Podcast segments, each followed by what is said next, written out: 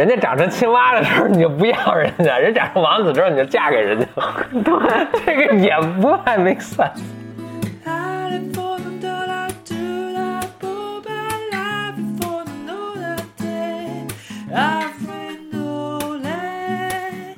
然后哇，我们收获了一个美好的人生。他没讲的是，可能这故事前面重复了一百次，他摔死了九十九个青蛙，都没结果。对对，都都被青蛙被摔死了。摔了第一百个说：“哎呦天哪，可休息会儿了。你怎么才来？终于活下来了。”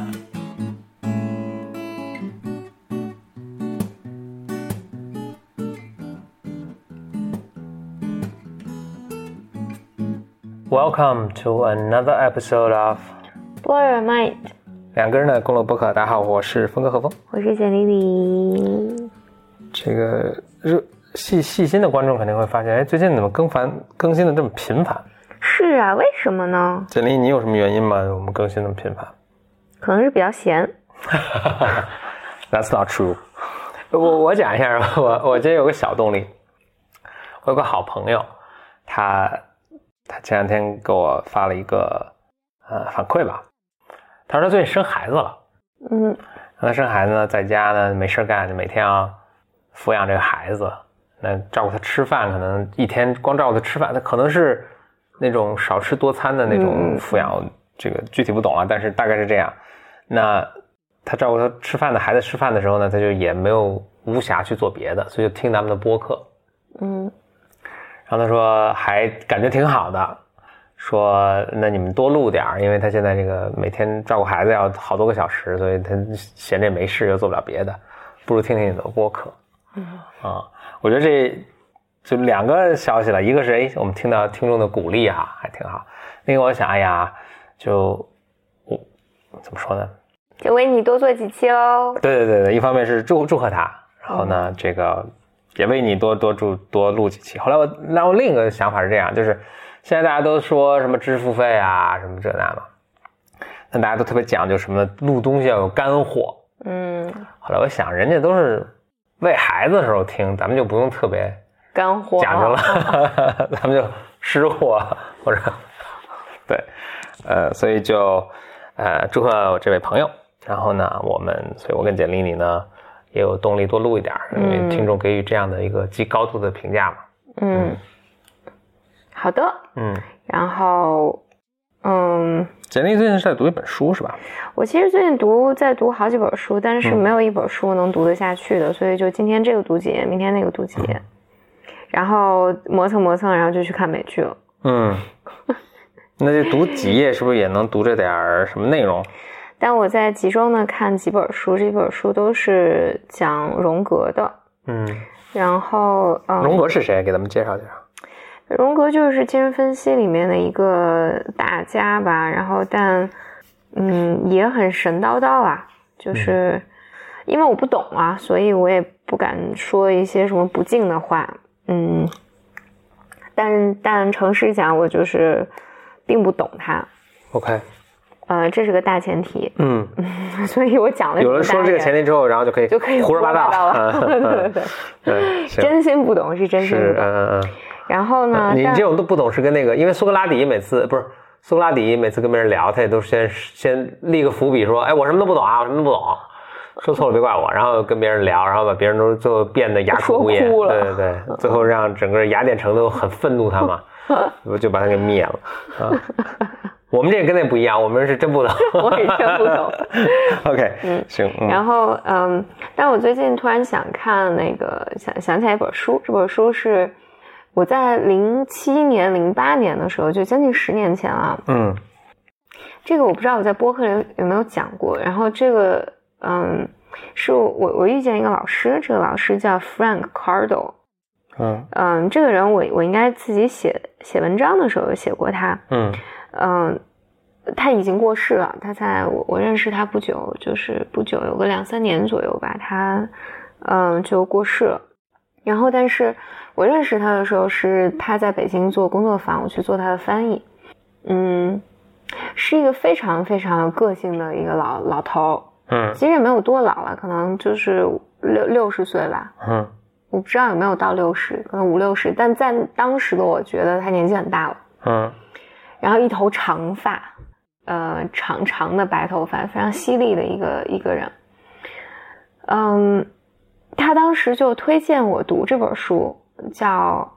呃，大家应该也听过这本书了，就叫《与狼共奔的女人们》。嗯我也不知道翻译成“与狼共奔的女人们”还是与“与狼共舞的女人们嗯，它翻译成与狼共奔的女人们，英文叫做 Women Who Run with the Wolves。”。嗯、对，嗯嗯，他当时这么推荐这本书，他说那个，他说他他当时就说我建议你去买一本这本书读一读看。那个时候好像没有中文版，嗯。然后我就去北京有个书虫，嗯。我去呃那时候好像我还不知道怎么从亚马逊上订吧，所以嗯我就跑去北京的书虫的那个那家书店，因为在三里屯儿，因为他有那个啊、外文书，然后他没有的话，你可以问他，他就帮你订，嗯，所以我就在他那订了，订了书大概一个月左右的时候，所以他也没有，你在那订，然后他们从海外给你邮寄过来。邮寄过来，而且是很有趣，是邮邮寄到书店，他们打电话通知我书到了，然后我又咣叽咣叽咣叽跑到那个三里这屯是在海海淘出现之前的这大家真的，大概十年前，嗯，嗯，而且也没有 Kindle，现在就 Kindle 就完了。是啊，天呐，这世世界变化实在太快了。嗯然后，但是那本书我拿回来呢，就呃全英文的嘛，英文又不够好，然后哦所以其实也没看。读起来又特费劲，嗯。然后我后来觉得他这里面，他那本书里面的英文写的还是有点晦涩，因为他讲很多古老的寓言故事，嗯然后我看不懂。不是，他这个不是理由了，就是古老的寓言故事也可以写的很简单，对吧？嗯，嗯，但也有还是可能还是他就故意，或者他就自己对语言的把握不够好。对，但也有可能就是他其实写的挺简单的，就是我英文不好，所以 没看懂。我跟简历有一风格，就是每次嗯我我都是觉得别人别人错，简历容易自己上找原因。哎，没有不嗯不管是什么原因了，总之我就没有看。但我印象很深刻的是，Frank 当时就说说，他说我在全世界向女生去推荐这本书，他说你一定要看看这本书。嗯然后呢，我记得一年之后嗯，Frank 因为 Frank 这个人他是游历世界各国，在做这种带这种灵性的工作坊、心理的工作坊。嗯，那时候我认为他是心理的工作坊，而且他跟 Satya，你可能我知我知道这个名字了。就是、嗯，Satya 是一个呃，反正心理学界里面有争议，但是也也是非常有名的一个流派的创始人。他跟 Satya 是非常好的朋友。嗯嗯，然后 Frank 呢就在全世界各地带这种呃心理的工作坊，但我回头看，我觉得是偏灵性的，嗯嗯、这种工作坊。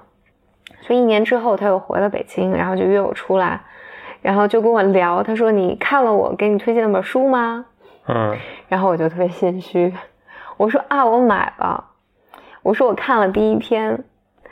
然后但其实我并没有看完，然后也没有做任何思考，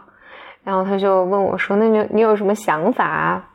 这好讨厌，像考试一样。对我们两个，我印象特别深，就在嗯。北京的青年什么文化宫旁边有个呃麦当劳，嗯。金拱门，嗯嗯。然后我就边喝咖啡，然后他边问我说：“你你有什么想法？”我说：“啊，我没什么想法。嗯。但我就印象很深，我当时说：“我说我记得看到这里面写到说女性内在有那种 wellness，嗯就野，我不知道怎么翻译为，野蛮的力量。嗯，嗯，野性的呼唤。对对对。嗯然后，然后 Frank 就问我说：“那你的那个 wildness 在哪儿嗯，？”我说你说的是 wilderness 吧？：“wild。啊，wildness。嗯啊，wilderness。他说他说你的 wildness 呢？我说，我说我好像没有什么 wellness，。嗯当然我现在有了，人过三十我已经有了，但是 二十岁的时候我不能触碰到我那部分。嗯然后他就说，他就说了一句话，他说：“那你对你的 wellness 做了什么？嗯你感觉不到它？”然后这个问题呢，我就一直留在我的心里，然后一直没有答案。嗯，很多年。然后，但是即便是这样，我也没有，当时我也没有更多的动力去买这本书看。嗯，然后前一段时就创业，间呢，嗯对，wildness 显现，嗯，对对对，现在是没有办法。然后前一段那个，我就突然想起来这本书了，就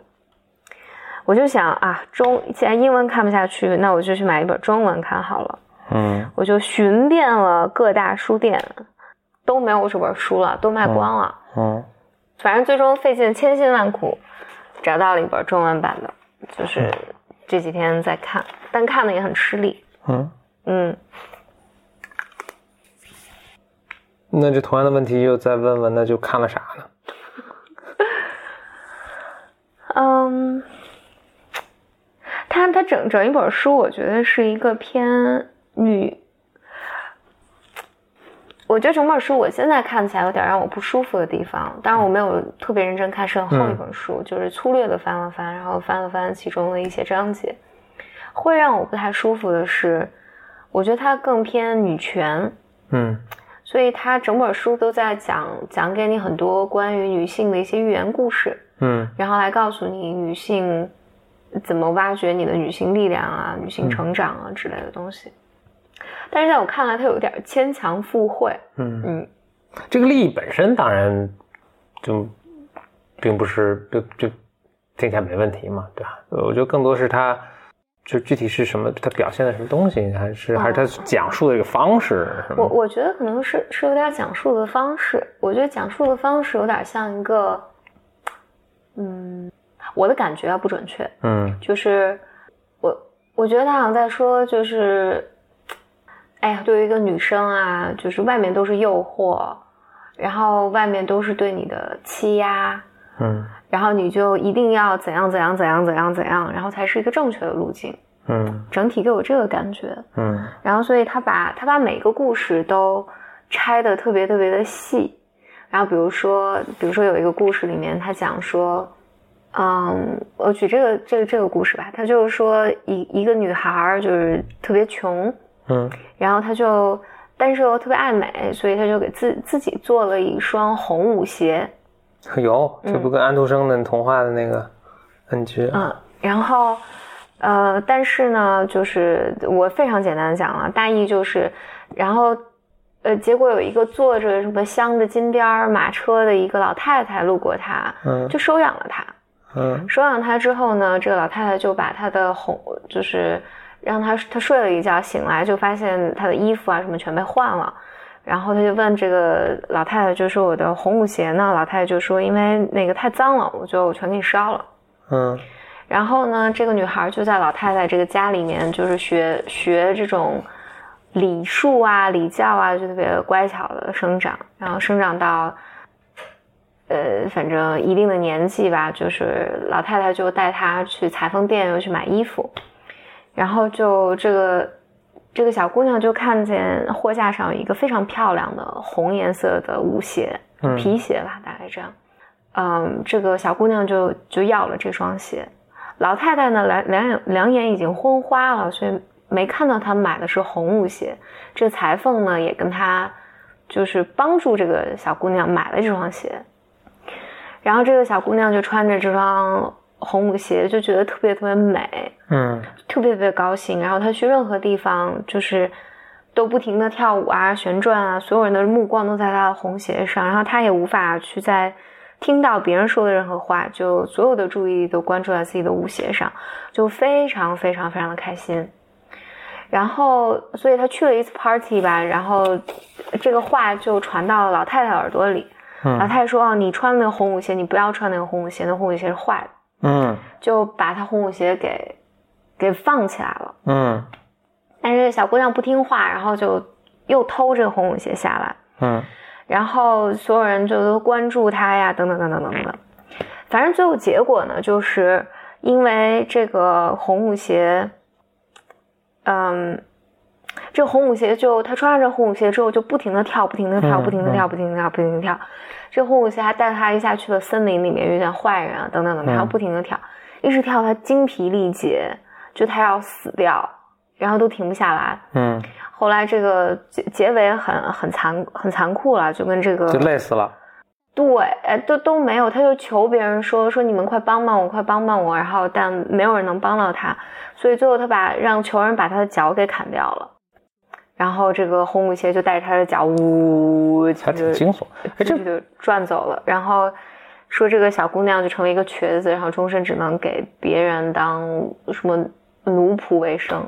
嗯，没有。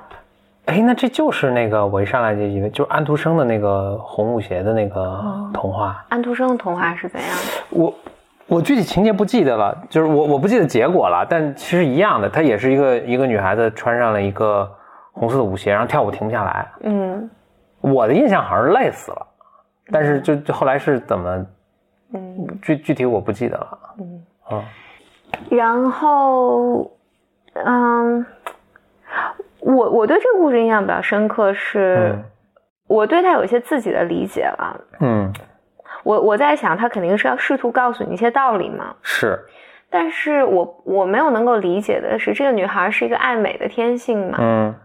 然后为什么她爱美这件事情会使她死掉呢？就是听起来这个女孩也不是有什么大逆不道，做什么大逆不道的事儿。是，所以我就看了看他的分析。但是因为他的分析我不是完全能够理解，所以我也讲不清楚。嗯 嗯，但举个例子，他会这么讲：他说，他说女生啊，就有可能会在这种威胁啊、引诱之下偏离有意义的生活。嗯，他举例子，比如说这个小姑娘，比如自给自足嘛，自己做一双。我我打个岔，我刚查了一下安徒生的童话，就其实跟情节跟你一样，就是腿被砍了。然后基本上就是最最终结尾，但是个好的结尾，就是他当时就很惨，然后在家里孤独坐在家里，然后就是向上帝祈祷，然后上帝来就宽恕了他，然后他就去了天堂，就结束了。这是安徒生，这是安徒生的结尾，加的吧？嗯，安徒生的结尾，但但安徒生肯定在这个这本书之前了，所以他应该是看，就是他看了安徒生的这个童话，然后。呃，他可能略作修改，但整体故事是基本是一样的。嗯嗯嗯。哦，他说安徒生改写过这个故事。安徒生改写过，改行吧。嗯呃，我我在这本书里讲的这个版本是，他说是日耳曼匈牙利地区流传的红鞋故事版本之一。所以安徒生也是民间采风，然后把这故事改改写，就跟那格林童话的似的，也是其实民间早已有的。嗯，哦，我觉得这个挺动人的。他说这个作者这么讲，哦，这个作，这个作者跟荣格什么关系？这个作者自己，这这个作者他说自己是荣格派的一个分析师。嗯，然后他是这么开场的，他说，嗯，这个故事是他小时候听他一个姑妈讲的。这个姑姑妈开场的时候讲这个故事，总是以这几句话开场。他说：“你看看自己脚上的鞋子。”你应该为鞋子的颜色这么平淡而感到庆幸，因为假如你脚上穿着一双红鞋，那你可得非常小心才行。所以做人要低调，或者就是，比如我我们也有也也有这种呃这种谚语吧，就讲就是枪打出头鸟。你你出身是平民这件事，平民这件事情是福气。嗯嗯，我忘了那句话是怎么讲，但但大意是这样：你做个普通人，其实是很嗯很幸运、很安宁的一件事儿。嗯嗯嗯，但这故事确实给人很多情绪啊，不就还挺有趣的？还我想听听你的，我也我在体验说，我现在我听的这个是有什么样的情绪？但是我也在听。我在看这个故事的时候，哎，我这个自我暴露就非常多了。嗯，我在看这个故事的时候，我是看着很。惊悚的，我我的一个感觉是啊，这就是我，就我就觉得我本来老老实实在大学当老师嘛，然后 然后非不听非不听，然后我就非要去碰那个红舞鞋，我说不，我要什么实现自我呀，我要成为自己啊，然后说我就就就非要去穿那个红舞鞋，大家都说危险啊，你不要去啊，然后这你现在挺好的，我不不不不，我非要，然后最后我就不不不，只能把脚看了。这就这是我当时看这个故事的一个嗯一个对嗯。一个反应。嗯，你有什么联想？我我想起了那个，我我想起就是那个，我前两天不跟你讲那个 Frankenstein 那个故事吗？嗯就 Frankenstein，我当时有没讲的一点是这个一个呃子情节。那当但在当时那个语境下，其实不重要，所以就没讲。但是现在可以，反正可以讲出来。就是那个船长，嗯船长不是把那个 Frankenstein 给救下来了吗？嗯然后 Frankenstein 跟船长说了，就是他跟他造怪物，然后怪物灭他全家，然后他现在追杀怪物这个故事。嗯 Frankenstein 为什么要跟船长讲这个故事呢？是因为这个船长当时也是你说鬼迷心窍也好，obsessed 也好，反正特别执着，就是他一定要去北极。嗯，这个 Frankenstein 当时他已经是个奄奄一息的一个人，但是他看到这个船长身上有这种着魔的这种气息呀、他就想跟你说，就说你别这样，就是我看到你身上有我年轻的时候我着魔的一件事儿，就我着魔，当然是因为有怪物灭我全家嘛，我着这还可以理解。就说你着魔啊，你对一件事情着魔，这个东西最终会带来你的毁灭。嗯，所以上帝让谁疯狂，上帝要让谁灭亡，就先让他疯狂嘛。嗯所以就说你别执着的去北极了，这个事儿只会让你毁灭，然后让你全船全船毁灭，让全船上所有的这个船员都毁灭。嗯然后你要不信我的话呢，我就给你讲讲我的故事啊，我把这故事讲了。船长就是听了这个之后呢，很感慨，但是他没有，就他还继续往北极去了，然后又又开了几天之后，就遇上大风、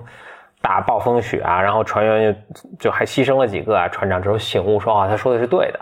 所以随罢了这个原来的这个探索北极的念头，调船就回去了。嗯嗯，他是有这么一个原因，所以有一下让我联想到，就是你可能对一个事情特别着着迷、特别疯狂之后呢，这个他就他他可能就会带来你的毁灭。嗯，所以这个女孩，当然这女孩听起来不是自愿的了，但是就比如说她就深爱舞蹈，然后最后就特疯狂，然后就毁灭了。嗯，嗯，就是我执要破我执是这意思。啊，哦，这是我的联想了。他这个书里讲了很多，他对每个故事就是一个简单的故事都分析特别特别长，嗯，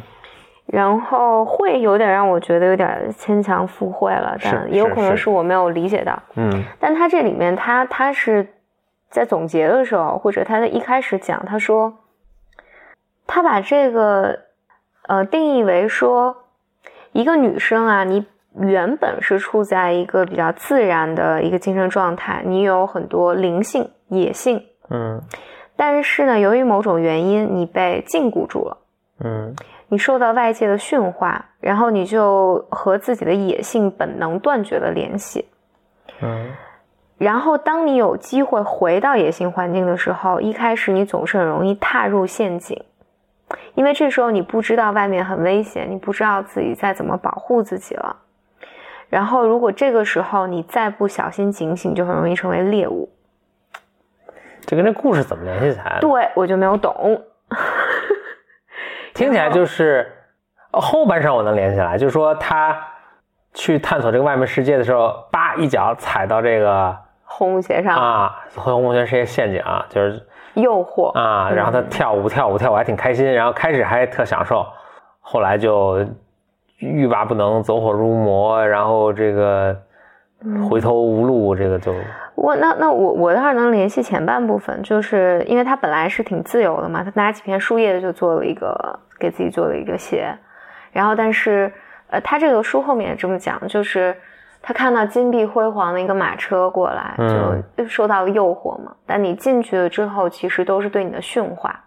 啊，就是但是听起来还是那个他自己造那红舞鞋也是红色，呃，舞鞋也是红色的。对，那听起来，我我开始还，嗯这么说倒也 make sense，但我开始印象好，哎，说这老太太不是在保护他们，就不让他穿这个红舞鞋，嗯老太太好像一直在警告他，对啊，但老太太刚开始不听老人言，但她老太太刚开始是没有经过她的允许，就直接把她以前的东西全烧了，嗯。就是你那东西太破了，你就别要了。嗯这个东西是好的。然后这个呢，就是对于这个作者来讲，好像意思是说，这就抹煞了你身上的，呃，自然的那部分嘛。然后你你你遭受了诱惑，好像那个金碧辉煌的马车，一个好的生活，然后他把你变成呃就是皇宫吧，嗯进到皇宫里面，你就就什么都不自由了，然后你也不能成为你自己，然后你就就被困住了。哎，可是他如果后来不去穿那红舞鞋，他那日子过过得听着也挺好的啊，嗯，不比在外面捡树叶强啊。是我我我就不太喜欢、嗯非常矛盾的一个我不太喜欢我我觉得我看整个东西就是这么讲，我看它整个东西就是来吸收它在讲什么有阻抗的一个原因，就是这个他比如他会说。他原话，比如说，这个故事要提醒我们注意的事情是，女性可能会在剥夺、威胁、抢掠或是引诱之下，偏离有意义的生活，除非我们能够坚守或是重新寻回自然的快乐和野心和价值。就是你听起来有点像那首歌，你有印象吗那首，？First I was afraid, I was petrified。对对对对对，哎不，不是这首歌，另一首，那个哦，那首就是 I 什么 Dance with Kings, I've been，就那天还唱，咱还一起唱的那什么，Hey lady, 呃对对对对 you lady，对对对对对，什么呃，什么 什么什么 cursing at your life，呃，Cursing at your life, you're the disenchanted wife and 反正大意就对对对，我记得这首歌，嗯，啊啊什么 I I've been to paradise, but I've never been to me. 对对对， You lady, cursing at your life. 对对对 嗯，对，，I've been undressed by kings and uh, I've seen some things that a woman ain't supposed to see. 对对对对对。他他还有什么？嗯，说我还有什么我牵我牵起一个牧师的手，对对在阳光下做爱什么的。对对对对对对对，还看什么所谓女人不能看的东西，我还什么跟国王这那，对对对对对对，嗯，然后对那首那很有趣，那首歌是我上高中的时候，还上应该上高中的时候，还特喜欢，还自己扒了英文歌词儿，对对能跟我说过啊？对对对对对对后来现在再看，这是什 后来么啊？真真的是长大之后，然后看，哇塞，这个这个歌真是太自恋了。对对对，是不是跟这个这跟这个有点意思，有点像？这个这本书，因为我看的比较少，我就就反复的强调，我看的比较少，可能这是个非常好的书，但是我还没有 get 它的精髓。嗯然后我只是我现在的感受，我我的一个感觉就很像是一个偏执的老太太在跟跟小姑娘说，外面全是诱惑啊，你可不要丧失你的价值，，yeah yeah，就是你你知道，就很分裂吧。就就他这套这个书和，就呃这书什么时候写的？我看看，反正它就是有这么一系列这个传统，九九二年写的，有一系啊、你说是吧？OK，它有一系列这个传统的书，这这这只是这个传统书，就是可能比如说七几年应该就有这这一套的书，就是都是用寓言故事啊、神话传说呀，嗯，或勉强或不那么或自然吧，把它他说这些都是呃那个那个那个那个荣格那个词 archetype，这嗯这叫什么？原型呃，原型。他说这都是原型，然后你人生中就怎么 n 个什么七个、八个、十个、十二个什么原型，然后他把这些一个个这个神话传说中的原型强压在你身上，所以所以这变成呃这个比如一个女性人生成长要经历的阶段，或者你身上什么七个野性，就或者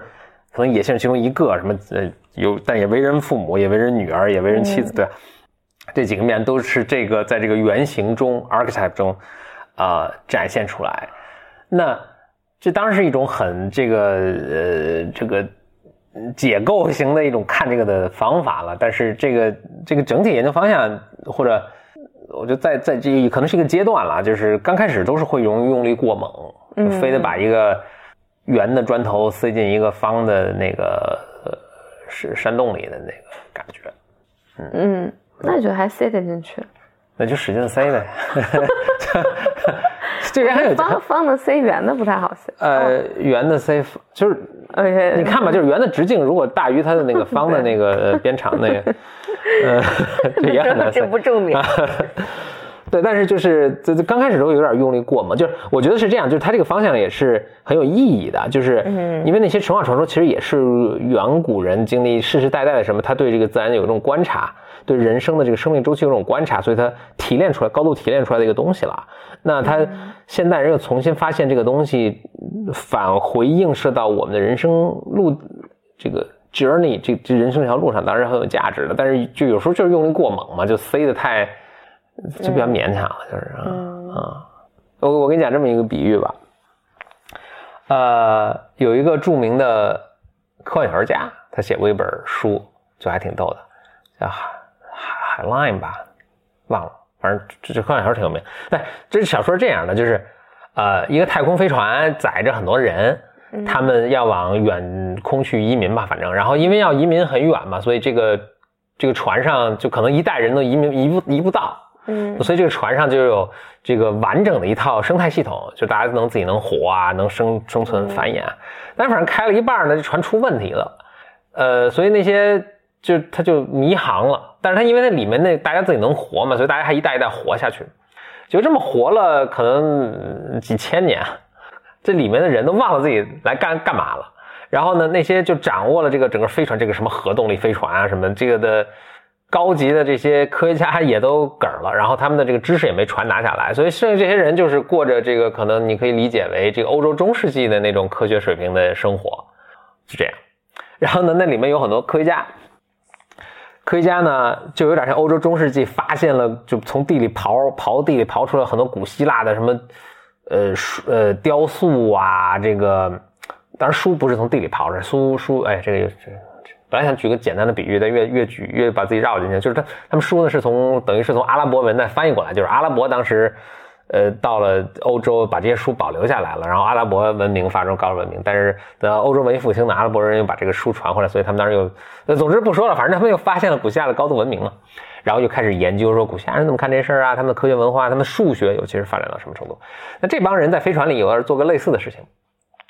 他们就有个庞大图书馆嘛，他们进去研究这些进来的书，但是呢，比如说它是本物理课本，但是那这些欧欧就是你想他们的文化水平只是欧洲中世纪，他也不知道这是物理课本，他就说，哎呦，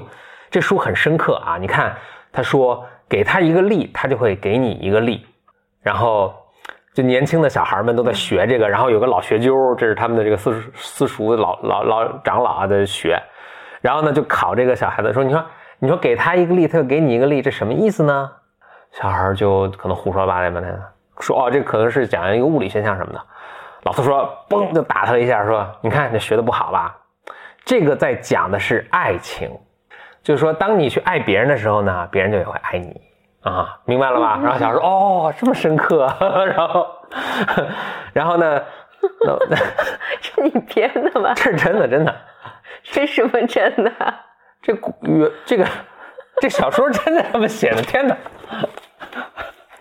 ！What？我我怎么会这么有想象力？就是 就是就是看书的人当然知道，其实他们是找了当时那本就是飞船里残留的一本物理书，讲的是牛顿什么三大定律中的可能第二定律——作用力与反作用力的定律嘛。然后，但是他们当时不理解，他就说：“嗯，这讲的一定是爱情。”然后。我就不知道他那第一第一定律怎么解释，说这个一个物体不受外力的情况下会永远沿着直线走下去。他可能说，一个人人生中没有爱情的话，就一条道走到黑了。可可能是可能是这样啊。我其实有点忘了为什么我要跟你讲这个。我想起来了，就用力过猛，就是。这是你这绕的圈也太大了吧！我们今天录播课的时候想，哎，好像也没准备什么材料可以录，但是就是事实证明，每次都可以脑洞大开嘛。但它实际上是这样，就现代人，哎，突然比如说古墓里面又刨出一个什么时代的一个呃神话传说，那我们现在就想，哎，我们怎么解释？当然，这有点反过来了，就是等于是我们用一个高度文明去解释一个落后文明的或者落后文明时代的一个故事了。刚才说的那是一个，就是又退后了的文明去解释曾经高度的文明，所以不会解释成这样啊。他就解释的过于简单、直粗暴。但是反过来，咱们可能解释的过于那个复杂了。嗯，就是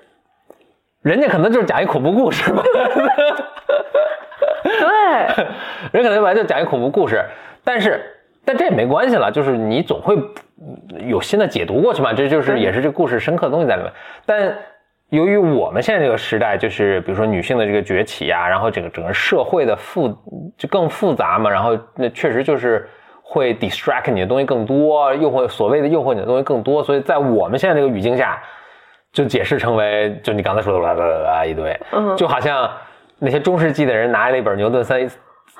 这个三大定律，也会说啊，这讲的是爱情，对吧？嗯，对，嗯。是的，所以本来是个物理定律，人说讲的爱情，人本来是个恐怖小说，我们非讲成一个 解构成有一个 深刻含义的一个对，个。这个就很像那个，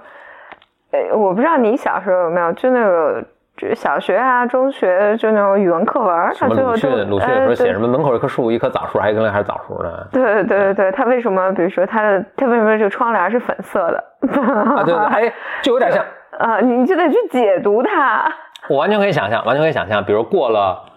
我想这故事，这故事它我安徒生是一八几几年写的嘛，那就过两百年了嘛。嗯你完全可以想象过两百年，哇，安徒生两百年前了。你完全可以想两百年之后，两百年之后，那时候可能人类都都发展成一个那不能想象的一个文明了啊。然后突然有一天，大家哎刨出好多 DVD 来，嗯刨出好多 DVD，一看上面有张 DVD，《德州电锯杀人狂》。嗯，你看过这片吗？我没有。但是你看这我名字的这我听过个德州电，就是一帮青年男女野营，然后什么下雨了，困在一个德州一个什么房子，然后里面吓唬人来一电锯杀人狂把他们全宰了，然后。哦，对，里面也有那种把腿锯了的，也有，都有，然后把肠子锯出来的，什么都有。然后那个时代的人一看这个，就可能联系他们自己的社会问题，解读了半天，说哇，这里面特别深刻的含义，或者对，可能拿出一个什么中国长城，然后你看，他们可能结合当时的社会情况，就有什么特别深刻的解读，嗯，嗯，都有可能，嗯，anyway，OK，、yeah, 好吧嗯，这还是那个、那个弗洛伊德说的，有时候一雪茄就是一雪茄，嗯是有的一恐恐怖故事就是一恐怖故事，是的，嗯，yeah，他就是的，嗯他他这个，哎，我就他他这每段话我都在想，反正读出来都是，你比如说他说鞋子这一原型的象征意义可以追溯到远古时代，那个时候鞋子本身就是权威的象征，只有统治者才穿鞋，奴隶是光脚的。即使在今天，人们也会下意识的通过别人是否穿鞋、鞋子的样式如何来推断他的智商和能力。嗯就是他就分析很多的象征意义呀，然后，嗯，比如说说女孩给自己缝了一缝了第一双红舞鞋，这是她的一个小的突破，就是说她的生命力从没有鞋穿、遭受奴役的状态中挣脱出来，开始进行创造。开始感觉到美与快乐，开始拥有激情和满足，解放属于自己的野性天赋。那问题就来了，那为什么后来，比如说他买了一双就不行红皮鞋，嗯那就变成了诱惑坏的东西呢？所以这个解读应该是成为自己动手丰衣足食嗯，啊，对。但总之，比如他就会说，就是是就有点用力过猛，对，比如说他说什么雕花的马车，就是这个老妇人过来嘛，他就说雕花的马车失去价值的生活，就是说你爬进雕花的马车，可以类比为钻进雕花的牢笼，表面上看更舒服，没有压力了，但代价呢却是遭到禁锢。这些都太，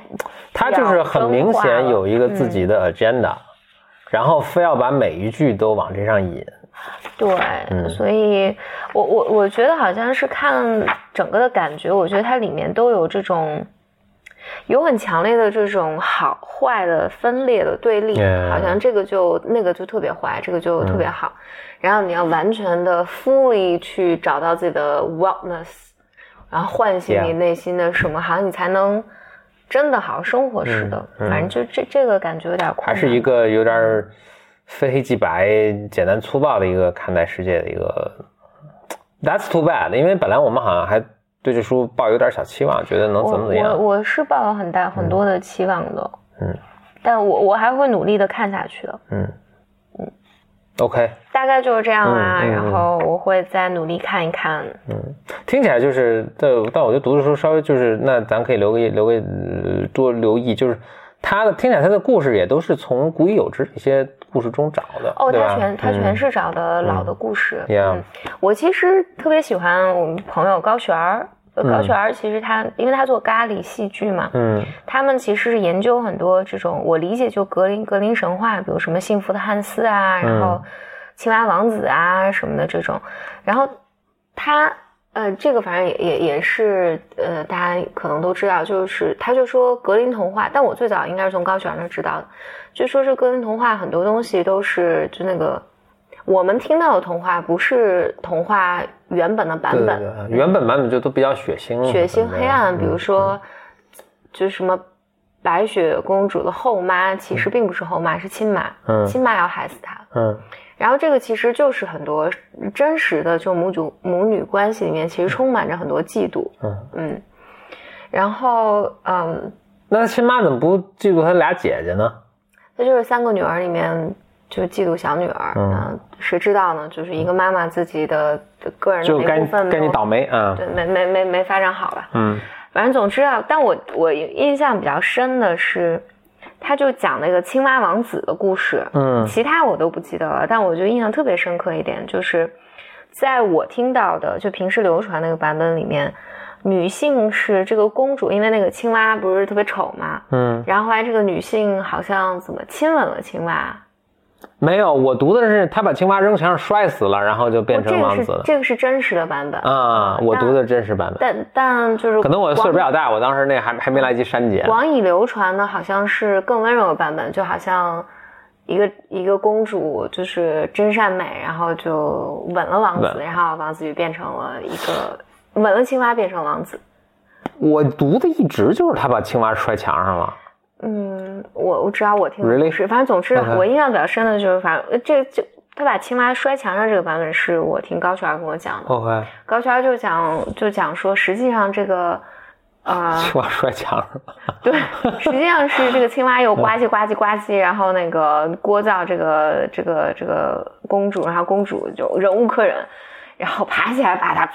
啪！嗯，把摔墙摔墙上，然后青蛙变成王子。嗯，我理解它里面想表达的意思就是，就是女孩子要直面，就是你你恐惧的、厌恶的这些东西，而且你要打打倒他，对，有能力说不，嗯，而不是就之前我听的，我觉得是很阉割的版本嘛，就很受虐的版本啊，我很害怕，我我我很讨厌他，但是。我要爱他，OK，于是他他变成了王子嗯，然后我觉得那个是一个阉割的，就是我是不能对此愤怒，然后我是不能对这种恐惧有所表达的，然后所以当我听高璇跟我讲这个版本，他说实际上是就王子又这个青蛙又呱唧呱唧呱唧，然后。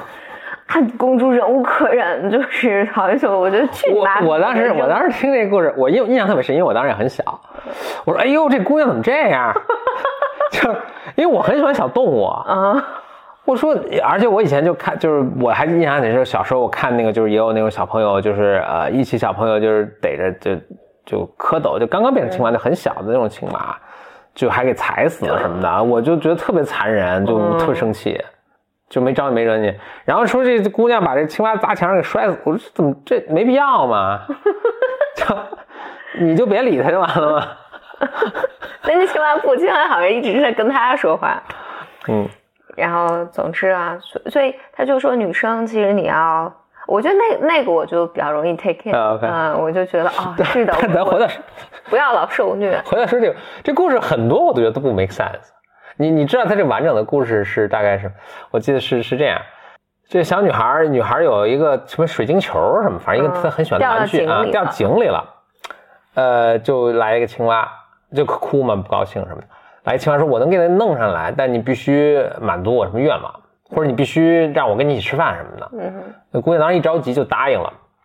青蛙就下去，哎，这么一听倒还也 make sense，但青蛙就下去给叼上来，把那球叼上来，然后小女孩就。拿了就跑，就说我不要你，你还想跟我一起吃饭，滚！然后姑娘就跑了，青蛙就在后面就是跑得慢嘛，就蹦蹦蹦追，然后姑娘就回去跟父王一起吃饭，然后就有人敲门，然后来青蛙，然后那门卫就是那那青蛙就把情况说了，然后那门卫过来这个跟国王说说，就青蛙要跟小姐一起吃饭，国王就问那姑女孩说怎么回事那女孩就也瞒不过去，就就就说就这么回事我答应当时答应跟她一起吃饭，但是这怎么可能呢？那他老爸就说你既然答应了人家就要做到，就把请进来就一起吃饭。对对对，我我记得这个。对，然后他就说我要跟你一起睡觉，然后我也忘了有没有答应没答应了。然后那姑娘又不愿意，光说答应了就要做到，然后就把这个就放在床上一起睡觉，然后黏黏糊糊的什么的。然后青蛙有什么什么你要亲我一下还是什么之类的，还是忍无可忍，拿青蛙就摔墙上了，就噔变成王子了。但是我觉得这里面有一个呃，对，这么一说，倒还说得过去。但我觉得这里面有很有问题的价值观，都是一东西，人家长成青蛙的时候你就不要人家，人长成王子之后你就嫁给人家，对，这个也不太 make sense。嗯，这是不是也有问题？非常难讲。那如果以我们现在的这个。以我们现在社会的很多这个呃情节啊和这个价值观和什么，可能是这样，就是 好老公 是自己一手创造的，是不是？是不是这个故事？就是谁来都是青蛙，刚开始都是青蛙，还又又跟你腻乎，又跟你一起吃饭，跟你睡觉，哎呀，你亲他什么的，你就一脚踹，就是。这都是可以理解的，嗯，但是他最终能不能变成一王子，还是取决于你怎么处理这些事情。对，你能不能把他摔出去？当然，首先一是答应人家的事要做到，对。二是他如果太过分，那打呀。对对对，我我他在这种情况下，就一是你自己讲信用，二呢你教会他恪守边界，他就能从青蛙长成王子了。嗯啊，这是我们今天这故事的这个。对，不知道这是不是牛顿万有引力第二什么第二定律的这个？我我记得当时高璇好像就是这么讲的，哦，是吗？好像就是这么讲，就是那我还挺有天赋的。因因为尤其我觉得中国文化嘛，中国文化它鼓励女性变成一个妈妈，嗯，田螺姑娘，在在在两性关系里面就变成一个，你说妈妈都还好听一点，变成变成一个奴仆吧，就是嗯。呃，你你要鼓励他，你要理解他，你要关怀他，你要就是，比如我听那个版本就是，嗯，你要充满着爱去去亲吻他，嗯，然后就是去去抱持他，然后，但这个故事就告诉你说不，把他扔出去，嗯，就你不是，但前提是你自己也得讲信，对对对对对对对，但是那不是你不是你 你很任性，就是什什么也那个什么，然后。呃，对他讲了这么一个故事，我我当然对对我的我印象特别深刻啊。OK，对，大概就是你说的这个意思吧。哎，行，我觉得我行哎，以后这些故事都我来解读，来解读啊。啊，就我就再再多说一句啊，刚才。其实我的理解就是你要从那个受虐的位置上移开啊。嗯，受虐就是我牺牲掉我自己啊，我都为你好啊，然后。我我或者我觉我觉得就是亚洲文化给女性的这种这种价值观，OK，嗯，然后我就在这个故事里就告诉你说，你不要那么做，你要为自己赢得你的幸福生活，你得把你的青蛙变成王子，嗯，OK，嗯，我我曾经读过另一个，就是 Joseph Campbell，嗯，就是那个嗯神话的力量那个千千面英雄那个，他曾经忘记是他还是他的什么学生啊，就也解读过这个童话，就就角度就不太一样。他解释成为一个，但是千面英雄你知道，就是他本来过着幸福的生活，然后突然一个什么神话的力量把他拽到一个魔法的世界里。他在他这个故事，就他是用那个框架来去解读的，所以他就会说，这姑娘其实本来是好好的跟皇宫里生活，然后有个事件转变，事件是什么呢？就是他球掉了，嗯啊，他的真爱的东西丢失了，嗯。是这个把他拉入了一个魔法的世界，导致他跟这个青蛙有个联系嘛？这个青蛙为什么是魔法？因为他会说话，对吧？所以它是一个魔，它是另一个世界来的一个一个东西。然后它跟青蛙之间是斗争呢，就是它它跑，它就是它答应了青蛙这个事儿，然后它跑，这首先是做了个亏心事儿，对吧？嗯做亏心事儿。另外，他不去面对这个青蛙，嗯，对，他说的是这个姑娘实际上是，呃，就是他在 Joseph Campbell 那个那个千面英雄的那个故事框架里，它有一个环节是，当然这个环节可能是 optional，但是有一个环节是我拒绝成长。嗯嗯嗯嗯，所以就说这个小姑娘就是我不面对青蛙，我说拒绝成长，我跑，然后再往后我也不太记得了，反正就怎么着，最后就一拽，一把这王子把这青蛙一拽，我又成长了。最后，最后他的，当然他就就是故事的一个关键的一个点都是人要成长嘛，所以他最后的成长就是，哎，他跟王子结婚了，成其好事，然后就这当然是非常有寓意的，就是他从一个女孩子变成一个女人了，对对吧？嗯所以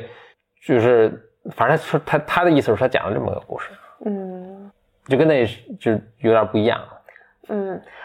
我我的感觉，高璇儿，我我搞不清楚，就是我有印象，他也讲，就就是里面有一部分就是你必须要面对这个青蛙，嗯嗯，这个青蛙无论对你象征是什么，但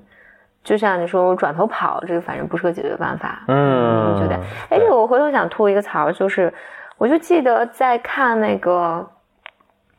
《失恋三十三天》，这几年前的电影天啊，嗯，是很多年前的一个电影。啊对，然后我就有印象，但我现在不记得具体情节了。我就我就觉得那里面那个主人公这部分没有完成，就是，嗯，我觉得具体情节我忘了，但我大概大意记得是这个女孩被她男朋友甩了，嗯然后但这个女孩就觉得全是这个男朋友的错，我被甩了，我很惨嘛。嗯然后中间终于她遇到她男朋友，然后她男朋友其实有表达说你怎么怎么样，怎么怎么样。嗯然后这个女孩其实就就开始，她想了想，她想争取回来这段爱情，所以她就追着她男朋友的出租车跑跑跑跑跑。我觉得其实这个女孩开始去面对她的那个，她过去那些其任性啊什么的，就是要跟这个有个和解，不管你们俩成不成嘛，但我觉得至至少有个对话。但我觉得编剧在那儿特别二的一点就是，他追着追着突然想说，这是我的，好像我如果去追追到这个前男友，就是我自尊的一个什么被你击破，然后是个特别丢人的事儿，我不能做这件事情，然后扭头就走了。啊我当时就觉得有种，哇，这个女孩终于要靠近她的成长了，她终于要要进一步去成长了，然后结果编剧说好了，你你要回头了，你走吧。嗯就是，所以我当时看看这个就特别不满，我就有个这个印象，哦就很像是这个那，嗯对，请就就我我就不遵守诺言，我跑了。我就不面对那个我最疼的东西，所以我就印象，我当时对那个电影有不满的地方就在，我就觉得好像这个女生或整个电影，因为后来这个电影，啊、他们好像在一个婚礼上，然后这个女生的闺蜜还去羞辱她的前男友，对对对啊对对，我就觉得这个太二了，就是嗯你那个我很印象很深啊。对，就因为你没必要啊，而且、so what，就是啊，而而且你就你而且你。把你把所有的锅都丢到了，嗯嗯。就前男友前男友身上，全是他的错，全都是他的错，然后全都是他的错，然后我是不用成长的，嗯。就是把自己放在一个完全的受害者的位置上，就很糟糕吧，嗯嗯嗯。是，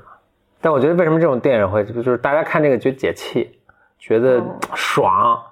而你看里面那个人很痛苦的面对自己什么东西，然后成长了，你这很难受的，因为就咱自己也做不到，你看人家做到了，你又是是。哎呦这我也难以企及，做不到，或者你看人也很就是他也很痛苦，你得你也很痛苦，是嗯。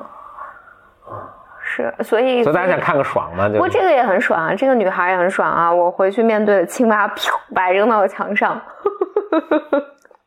然后哇，我们收获了一个嗯美好的人生他。没讲的是，可能这故事前面重复了一百次，他摔死了九十九个青蛙，都没结果。对对，都都被青蛙都被摔死了，摔了第一百个说：“哎呦天哪，可休息会儿了。你怎么才来？” 终于活下来了。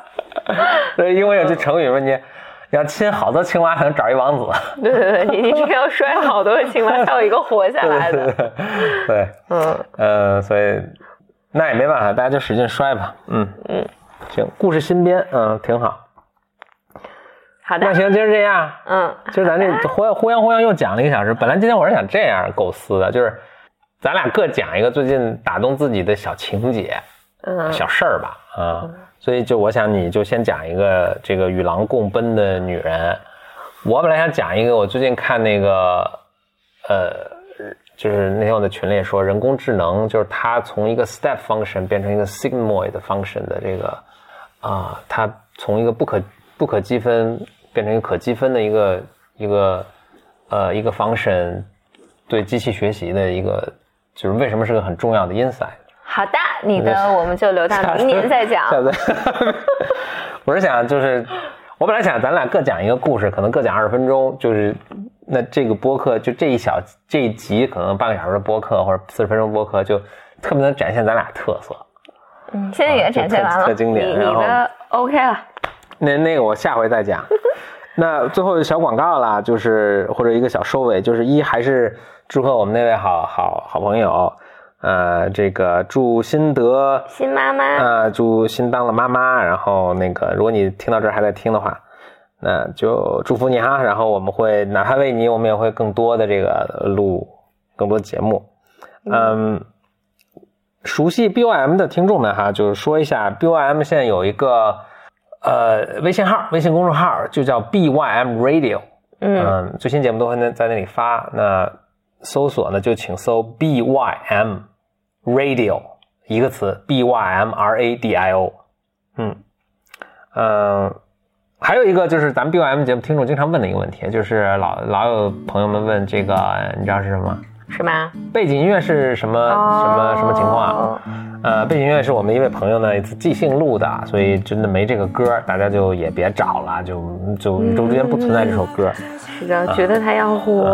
我们再去找哪天我再去找找这位朋友啊，联系上，要不让他再录一个完整的。嗯嗯嗯，好，我等我因为现在真的联系不上我在哪儿，所以我也不知道在哪儿。就是那天联系上，呃，也把他的什么微博啊或者什么，如果他个人有自己作品的链接的，我们嗯放上来也啊，谢谢他。